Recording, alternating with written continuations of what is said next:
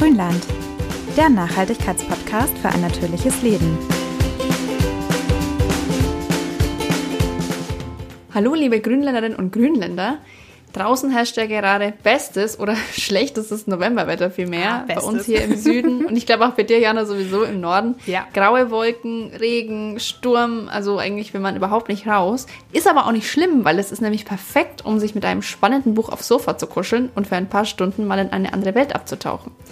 Aber wie das Buch der Wahl denn jetzt genau aussehen soll, da scheiden sich dann ja oft die Geister. Also zwischen Hardcover, Taschenbuch, dann noch E-Book oder Hörbuch. Alle bringen ja irgendwie Vor- und Nachteile mit sich. Uns interessiert aber natürlich vor allem die Frage, wie liest man am umweltfreundlichsten? Und damit willkommen zurück im Grünland mit Jana. Und Anja.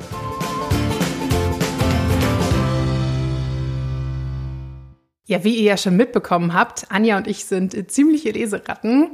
Also erste und wichtigste Frage. Anja, was liest du gerade und vor allem, wie liest du es? Ja, ich lese ja meistens zwei oder mehrere Bücher, weil eins als Hörbuch und eins als haptisches Buch. Und gerade höre ich mir den Blade Runner an, also Science Fiction. Da kennt ihr vor allem wahrscheinlich den Film mit Harrison Harrison, Ford. Ford. Genau, das höre ich mir gerade als Hörbuch an. Das ist sehr spannend zum Thema künstliche Intelligenz. Und dann lese ich noch einen ganz stinklangweiligen Krimi und den tatsächlich jetzt gerade als E-Book. Weiß nicht, ob wir schon mal besprochen haben, aber ich stehe ja total auf Krimis, die so ein bisschen seichter sind. Dieses Cozy Crime, das mag ich tatsächlich um diese Jahreszeit ganz gerne. Was liest du? Ja, auch wie immer mehrere. Also zwei ist ja noch süß. Bei mir sind es ja meistens mindestens vier oder fünf Bücher gleichzeitig. ähm, oft aber auch also ein Teil Sachbücher, weil man da halt auch mal länger irgendwie nicht reingucken kann. Ich überlege gerade, ich weiß gar nicht, was ich alles gerade lese. Ich habe noch, ich habe einige Sachen. Aber was ich jetzt neu angefangen habe, wo ich jetzt erst bei Kapitel 7 oder 8 bin, glaube ich, ist The Picture of Dorian Gray von Oscar Oh, Wilde. Klassiker. Ja, ein, ein britischer Klassiker oder irisch vielmehr. Oscar Wilde war ja ihre. Auf Deutsch heißt es, glaube ich, das Bildnis des Dorian Gray. Dorian Gray. Mhm. Und ich habe das vor Jahren mal angefangen und habe irgendwie nur die ersten paar Kapitel gelesen. Irgendwie kam dann was dazwischen und erinnere mich jetzt halt auch nicht mehr genau an die Story aus dem Film, den ich mal irgendwie dazu gesehen habe. Also lasse mich jetzt auch ein bisschen überraschen. Aber es ist halt äh, auf jeden Fall ja so ein bisschen Grusel, was in dieser Jahreszeit halt irgendwie auch ganz schön ist. Ich finde das November eigentlich jetzt der perfekte Monat. Halloween ist zwar schon vorbei, aber ist okay. Das geht jetzt auch noch. Und wie liest du die Bücher? Sind es Hörbücher oder? Genau, Dorian Gray höre ich als Hörbuch gerade. Und da habe ich tatsächlich, das ist auch ganz lustig, ich höre das ja in meiner App und bei so Klassikern gibt es immer zig verschiedene Versionen, weißt du, von verschiedenen Leuten, die es dann halt vorlesen. Ja. Das Ja. heißt, ich habe bestimmt erst mal 20 Minuten damit verbracht, äh, in alle reinzuhören und zu gucken, welche gefällt mir jetzt am besten. Und irgendwann habe ich dann eine sehr gut gefunden, genau, und die gönne Ja, ich mir jetzt zur Zeit. Ich finde, bei Hörbüchern ist es so wichtig, wenn du dir stundenlang diese Stimme anhören musst Ja. und sie gefällt dir nicht, das geht gar nicht. Also das kann ich auch gar nicht, ja. In dem Fall war es halt auch so, dass zum Beispiel einige Versionen von Amerikanern gelesen wurden. Und das geht halt gar nicht. Ich kann keinen britischen Literaturklassiker lesen, der von einem Amerikaner gesprochen wird, weißt du? Das passt irgendwie überhaupt gar nicht zusammen. Ja. Und gerade bei Oscar Wilde, ist so eine schöne Sprache, das muss dann irgendwie auch britisch sein. Aber genug dazu. Wir wollen jetzt äh, wirklich mal zu den Fakten kommen. Genau, also zwar mögen wir gerne Hörbücher, aber wir lesen ja auch sehr gerne, wie hast du sie genannt, haptische Bücher? Ja, Ich hätte jetzt gesagt, weiß nicht, gedruckte Bücher, wie auch immer. ja, wir können auch gedruckt sagen. Also tatsächlich, was meinst du, wie viele Bücher lesen wir so im Jahr im Schnitt? Also nicht wir beide, sondern als Menschen. Also insgesamt. normal, also der Durchschnittsmensch. Ich glaube, es ist gar nicht so viel, wenn man jetzt alle Leute zusammennimmt, die sehr viel lesen, alle Leute, die nie lesen.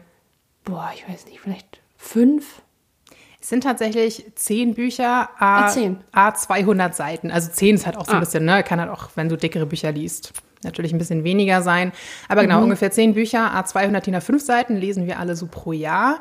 Okay. Und so schön Bücher auch sind für uns, die Umwelt freut sich natürlich nicht so sehr darüber wie wir. Klar, Bücher sind aus Papier und für die Papierherstellung dieser zehn durchschnittlichen Bücher werden rund 9 Kilogramm CO2 ausgestoßen und 35 Kilowattstunden Energie verbraucht. Also ist auf jeden Fall nicht nichts. Und klar, je mehr man liest, desto mehr summiert sich das dann. Natürlich muss man hier nochmal unterscheiden zwischen Frischfaser und Recyclingpapier. Also für die recycelte Variante braucht man logischerweise kein neues Holz, auch nur die Hälfte an Energie und ein Siebtel bis ein Drittel circa der Wassermenge. Aber ihr habt es euch wahrscheinlich schon gedacht, leider wird bei uns in Deutschland gerade mal ein Fünftel aller Bücher auf Recyclingpapier gedruckt. Das fällt einem ja auch auf optisch. Und ich glaube, man sieht das normalerweise in dem Buch dann schon an. Und bei den meisten sieht man halt, dass es kein Recyclingpapier ist. Mhm. Ähm, und klar, je hübscher und aufwendiger das Buch gestaltet ist, mit schönem Einband und so weiter, desto mehr Ressourcen werden verbraucht. Und außerdem natürlich fällt beim Transport von der Druckerei in die Lager und von dort in die Buchhandlung auch nochmal jede Menge CO2 an. Jetzt denkt ihr vielleicht, naja, apropos Transport und Papierverbrauch, dann lese ich einfach ein E-Book. Habe ich das mhm. alles nicht? E-Book-Reader haben natürlich auf den ersten Blick auch viele Vorteile. Man hat quasi ein ganzes Bücherregal im handlichen Taschenformat dabei. Man kann die Schriftgröße anpassen, sich Notizen im Text machen, nach Begriffen suchen, sich Übersetzungen anzeigen lassen. Und E-Books sind normalerweise auch günstiger. Besonders E-Ink-Displays ohne Hintergrundbeleuchtung sind qualitativ auch kaum von gedruckten Büchern zu unterscheiden. Also ich kann das wirklich bestätigen, allein ja. von der Seite her, das sieht schon sehr ähnlich aus, auch wenn natürlich das vom Gefühl her immer noch kein Buch ist, keine Frage.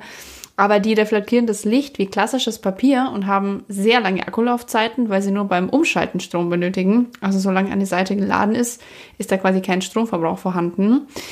Klingt natürlich jetzt erstmal alles super. Hm. Aber jetzt haben wir halt auch noch nicht über die Nachhaltigkeit dieser Dinger gesprochen. Genau. Da gibt es eine sehr viel zitierte Studie, denn ich glaube, das ist eine der umfangreichsten tatsächlich, zumindest im deutschsprachigen Raum, vom Öko-Institut Freiburg. Die haben vor einigen Jahren das mal ein bisschen ausführlicher untersucht, die Umweltverträglichkeit von E-Book-Readern. Verlinken wir euch auch gerne mal in die Show Notes, wenn ihr da nochmal selbst nachlesen wollt. Und die haben herausgefunden, dass wenn man sich halt den reinen Energieaufwand bei der Herstellung anguckt, man einen E-Book-Reader mit einem E-Ink-Display, von dem Anja gesprochen hat, ungefähr mit zehn Büchern aus Frischfaserpapier vergleichen kann. Das klingt jetzt erstmal dann gar nicht so dramatisch. Man denkt, ja cool, wenn ich dann zehn Bücher lese, dann hat sich das quasi schon wieder rentiert.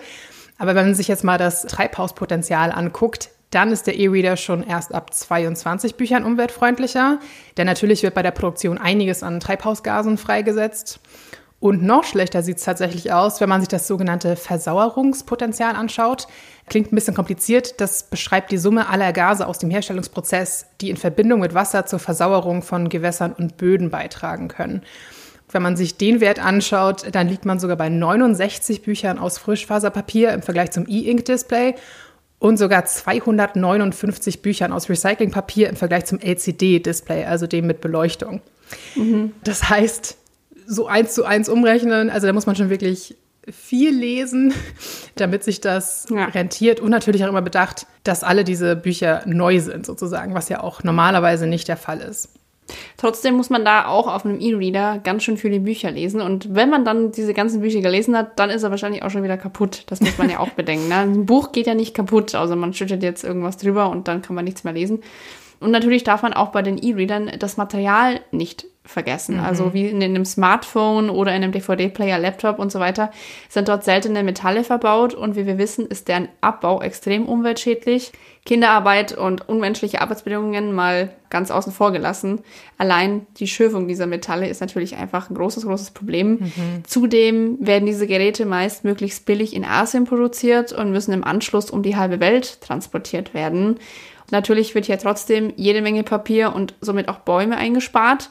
Und wenn man das jetzt wirklich mit frisch gedruckten Büchern vergleicht, dann hat der E-Reader tatsächlich langfristig aber immer noch eine bessere Umweltbilanz. Also wenn man das Gerät ja dann mal hat, dann bespielt man den ja nur noch. Man kauft nichts neu, sondern das Endgerät ist immer dasselbe. Mhm. Und wenn der Reader dann irgendwann komplett den Geist aufgibt, dann schaut, ob man ihn noch repariert bekommt und falls nicht, entsorgt ihn bitte ordnungsgemäß. Ganz, ganz wichtig, sodass man zumindest noch Teile wiederverwerten kann. Gerade diese seltenen Metalle, die sind viel wert. Da haben auch viele Firmen Interesse daran, die wiederzubekommen.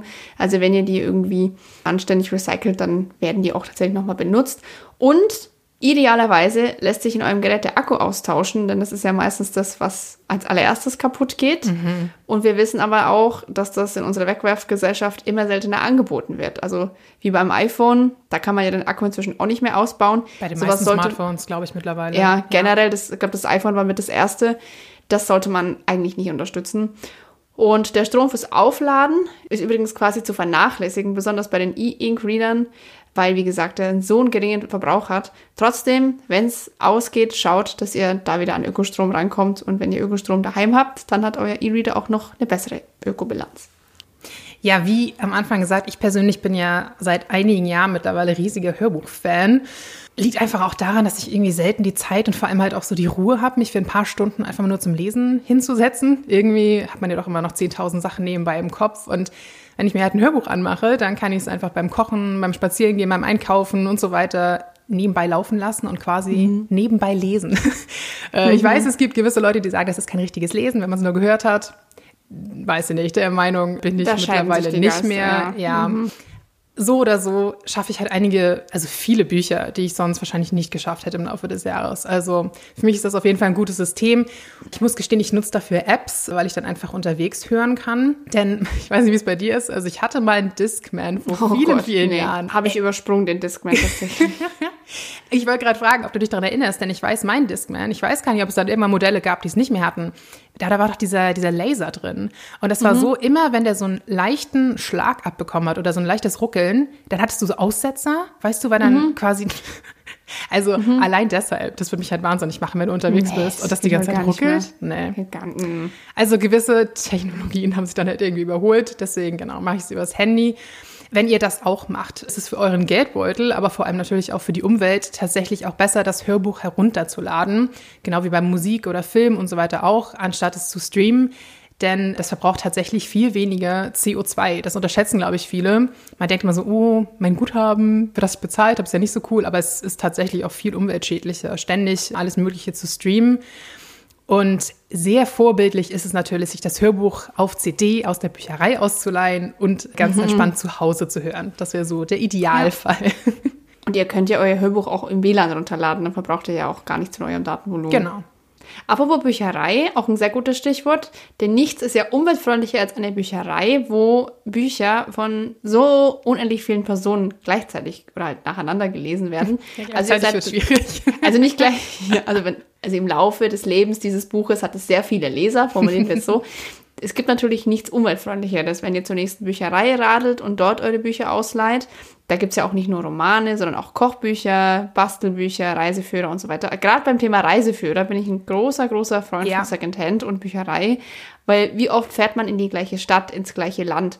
Und wenn man dann in diesem Land schon viermal war, dann braucht man ja irgendwann auch keinen Reiseführer mehr. ich finde das generell, ich habe mir, glaube ich, noch nie einen gekauft. Ich habe den ein paar Mal geschenkt bekommen, aber eigentlich ist es echt absurd. Also gerade für so einen einwöchigen Urlaub braucht man keinen eigenen mhm. Reiseführer. Leit den aus und selbst falls der, sage ich mal, unterwegs irgendwie verloren, kaputt gehen sollte, wäre das Ersetzen wahrscheinlich immer noch günstiger, als wenn ihr ihn neu kauft ja. tatsächlich. Da zahlt man ja auch meistens nicht den vollen Preis, sondern wie so eine Art Strafgebühr. Genau. Und das ist ja so eine, so eine Pauschale. Also man hat jetzt da einen sentimentalen Wert, diesen Reiseführer, dass man das mit der Reise verbindet. Ich meine, da gibt es auch Unterschiede, aber ich glaube, die meisten Leute werden mit einem geliehenen Reiseführer ganz gut bedient. Ja.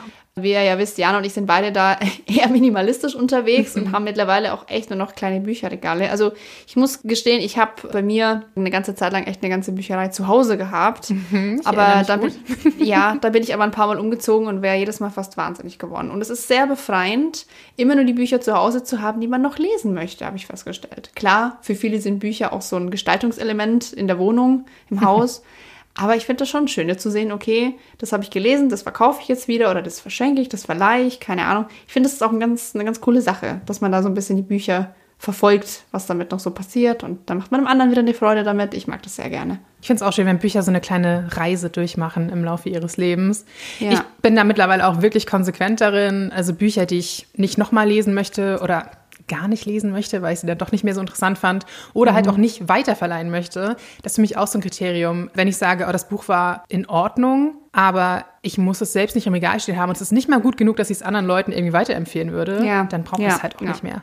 Da habe ich jetzt bei mir auch wirklich, wie du sagst, nur noch Bücher stehen, die ich noch nicht gelesen habe oder die für mich halt irgendwie einen besonderen sentimentalen Wert haben. Die paar mhm. Bücher habe ich noch und die passen mittlerweile aber auch wirklich halt ja in ein relativ kleines Regal rein insgesamt und das ist auf jeden Fall sehr befreiend und ich mag auch Wohnungen und Häuser mit Büchern. Klar, das gehört für mich irgendwie auch dazu, aber es muss halt nicht die eigene Bibliothek sein. Bei Anja ist dann eher das Kochbuchregal, das regelmäßig ausgemistet werden muss. Ja, muss, muss, ja, muss. Und bei mir in der Nähe gibt es tatsächlich auch ein offenes Bücherregal. Das hatte ich die letzten Jahre fast immer, egal wo ich gewohnt habe. Und da bringe ich auch sehr oft wirklich Sachen hin und nehme natürlich auch selber ab und zu mal Bücher mit, wenn mich da irgendwas anlacht. Und falls ihr bei euch in der Nähe noch keins gefunden habt, dann können wir euch die Seite openbookcase.de empfehlen. Die verlinken wir euch auch in den Show Notes. Da findet ihr tatsächlich eine Karte, in der die meisten offenen Bücherschränke eingetragen sind. Ich habe mal spaßeshalber geschaut, mhm. der bei mir in der Nähe ist auch eingetragen. also das scheint tatsächlich äh, sehr gut gepflegt zu sein. Und da findet ihr bestimmt auch bei euch in der Nähe irgendwo was. Oder ihr engagiert euch einfach mal selbst dafür, dass eine aufgestellt wird. Das ist ja kein großes Ding. Also habt ihr bestimmt auch schon gesehen, dass oft auch so alte Telefonzellen oder sowas zum Beispiel umfunktioniert werden. Man kann aber auch wirklich ganz klein anfangen, sag ich mal, mit so einem, habe ich auch schon gesehen, wie so ein bisschen überdimensioniertes Vogelhäuschen oder so, weißt du, wo wirklich nur so 15, ja. 20 Bücher reinpassen und wo dann einfach reger Austausch herrscht. Ja, wenn es euch tatsächlich sehr schwer fallen sollte, im Vergleich zu Anja und mir, euch von euren Büchern zu trennen, dann kauft sie zumindest Secondhand. A, haben solche Bücher meist auch viel mehr Geschichte, was total schön ist. Mhm. Also ich kaufe ja. eigentlich fast ausschließlich Secondhand-Bücher und freue mich immer total, wenn dann irgendwie vorne weiß ich, eine Widmung drin ist oder manchmal ist auch noch, äh, ja. äh, weißt du, der, der Sticker drauf oder der Bon oder so, ja. wo das Buch gekauft wurde. Siehst du so, oh, das war irgendeine kleine Buchhandlung in Venedig oder sowas. Halt irgendwie ja, ich cool. mag das auch. Also, Manche Leute mögen das gar nicht, aber ich finde, das hat echt Charme. Ich finde das total schön, wenn das Buch mhm. äh, selbst quasi noch so ein bisschen Geschichte hat und Natürlich ist das auch deutlich umweltfreundlicher. Also alles, was mehrfach genutzt wird, ihr kennt das, ist immer die umweltfreundlichere Variante. Ja klar, der Geruch von neuen Büchern ist auch schön. Und ab und zu, wenn ich jetzt echt irgendwas super Spezielles habe, dann gönne ich mir das auch. Aber in den allermeisten Fällen ist Secondhand tatsächlich doch schöner. Und falls es dann nochmal ein neues Buch sein muss, dann könnt ihr auch da darauf achten, bei welchen Verlagen ihr kauft und wie die ihre Bücher produzieren. Mhm. Wie Nachhaltigkeit in einem Buchverlag aussehen kann, das haben wir schon mal in einer anderen Folge erklärt. Da haben wir nämlich darüber gesprochen, wie ein Buch möglichst nachhaltig produziert wird und wie auch ein ganzer Verlag nachhaltig sein kann. Yep. Verlinken wir euch auch nochmal in den Shownotes die Folge. Und ja, falls ihr noch weitere Lesetipps habt, könnt ihr uns gerne schreiben, denn jetzt ist auch schon Zeit für unser Grünfutter.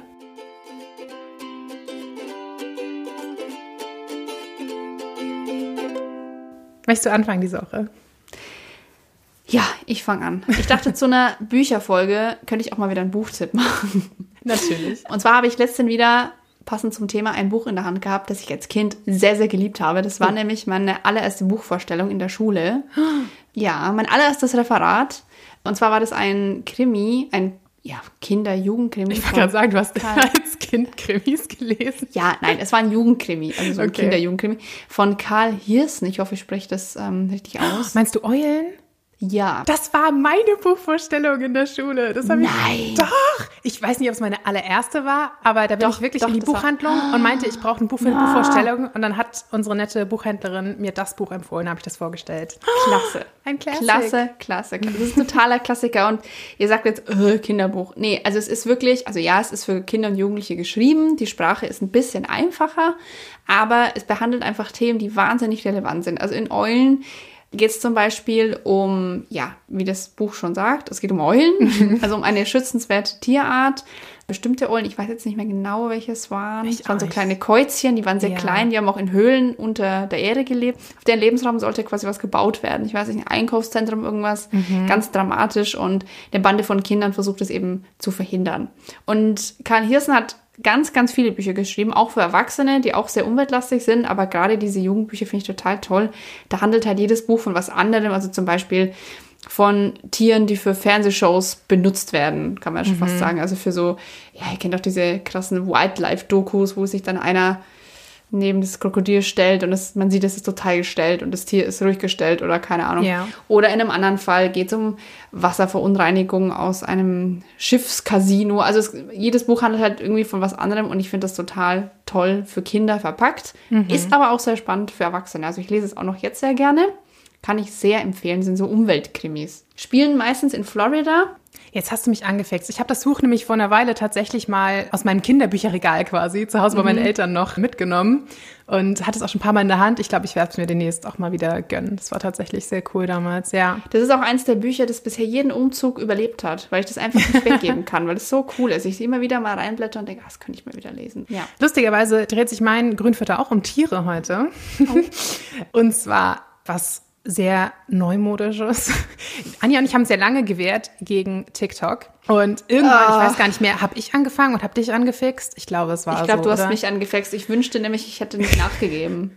Dann hätte ich mehr Lebenszeit gewonnen, aber ja. Ja, Ich, okay, man muss dazu sagen, ja, ich habe schon viel Lebenszeit dort verschwendet, einfach nur mit lustigen Videos. Aber tatsächlich habe ich auch schon, muss ich wirklich mal sagen, sehr, sehr viel gelernt. Also man denkt immer so, das wäre so eine, weiß ich nicht, so eine etwas sinnlose Teenie-App irgendwie, wo man nur Zeit vertreibt. Aber da gibt es so tolle Accounts zu allen möglichen Themen, auch gerade auch so im Bereich Naturschutz, Umwelt, äh, Nachhaltigkeit und sowas findet man da wirklich coole Leute. Ein Account aber, der mir vor einer Weile irgendwie über den Weg gelaufen ist und den ich total gerne mag, bin ich sofort gefolgt, ist The Mother Gothel heißt er. Wir verlinken euch das. Und zwar ist das nämlich, du erinnerst dich vielleicht an, ja, die böse Stiefmutter, Schrägstrich Hexe Ja, aus Rapunzel. Rapunzel, weißt du, aus dem Disney-Film. Ja, mhm. Und denkt erst so, okay, was ist das für ein merkwürdiger Account? Also es ist nicht ihr persönlicher TikTok-Account. Das- Aus dem das Alltag einer Hexe, das würde ich total Das feiern. wäre eigentlich auch relativ lustig. Mega gut. Ja. Aber genau, tatsächlich postet dieser Account einfach nur Tiervideos. Also teilweise auch diese, diese lustigen, klassischen Katzenvideos, die man so kennt. Aber auch viele Videos, in denen zum Beispiel Tiere von Menschen gerettet werden. Das ist irgendwie immer total schön. Und was noch viel schöner ist, wie, ja, man sagt ja immer, Tiere sind die besseren Menschen. Also wie unfassbar sozial Tiere untereinander sind, weißt du? Also neulich war zum Beispiel eins, weiß ich, da war so ein Krötenpapa, zumindest stand da, dass der Vater war, ich weiß nicht, woran man das erkennt. Und der hat quasi seinem, seinem Nachwuchs, das waren hauptsächlich so, ja, eigentlich noch so Kaulquappen, so einen kleinen, weiß ich nicht, wie so einen kleinen Tunnel gebuddelt, weil quasi deren Pfütze, in der die lagen, ausgetrocknet waren. Er hat dann quasi dafür gesorgt, dass die rüber in so einen kleinen Teich kommen. Das klingt, klingt jetzt strange, aber das war irgendwie so schön. Oder weiß nicht, so Videos, ihr kennt das, wo irgendwie so Katzenbabys von der Hundemama aufgezogen werden. Oder ich weiß nicht, Ja. wo irgendwie ein- ein Waschbär und ein kleiner Hund beste Freunde sind oder keine Ahnung. Also einfach so Videos, die einem so das Herz erwärmen. Und wir kriegen ja alle mehr als genug schlechte Nachrichten jeden Tag und zwischendurch einfach mal so richtig knuffige Tiervideos. Oder was ja auch immer mein absolutes Kryptonit ist, wenn, dafür gibt es auch einige, wenn Leute ihr Tier länger nicht gesehen haben, weißt Oh, du, wenn, wenn die irgendwie, ja, von Soldaten. wenn das Tier, ja, genau, wenn so ein Soldat nach Hause kommt, so ein Klassiker.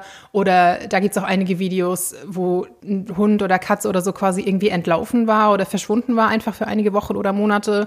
Weißt du, und dann kommt das Kind so aus der Schule und das Tier ist plötzlich wieder da und das Kind fängt ganz, oh mein Gott, da bin ich, da habe ich sofort Tränen in den Ja. Augen. Aber es ist, es ist trotzdem auch super schön. Also, wenn ihr Tiere mögt und wer mag keine Tiere, dann empfehle ich euch den Account auf jeden Fall.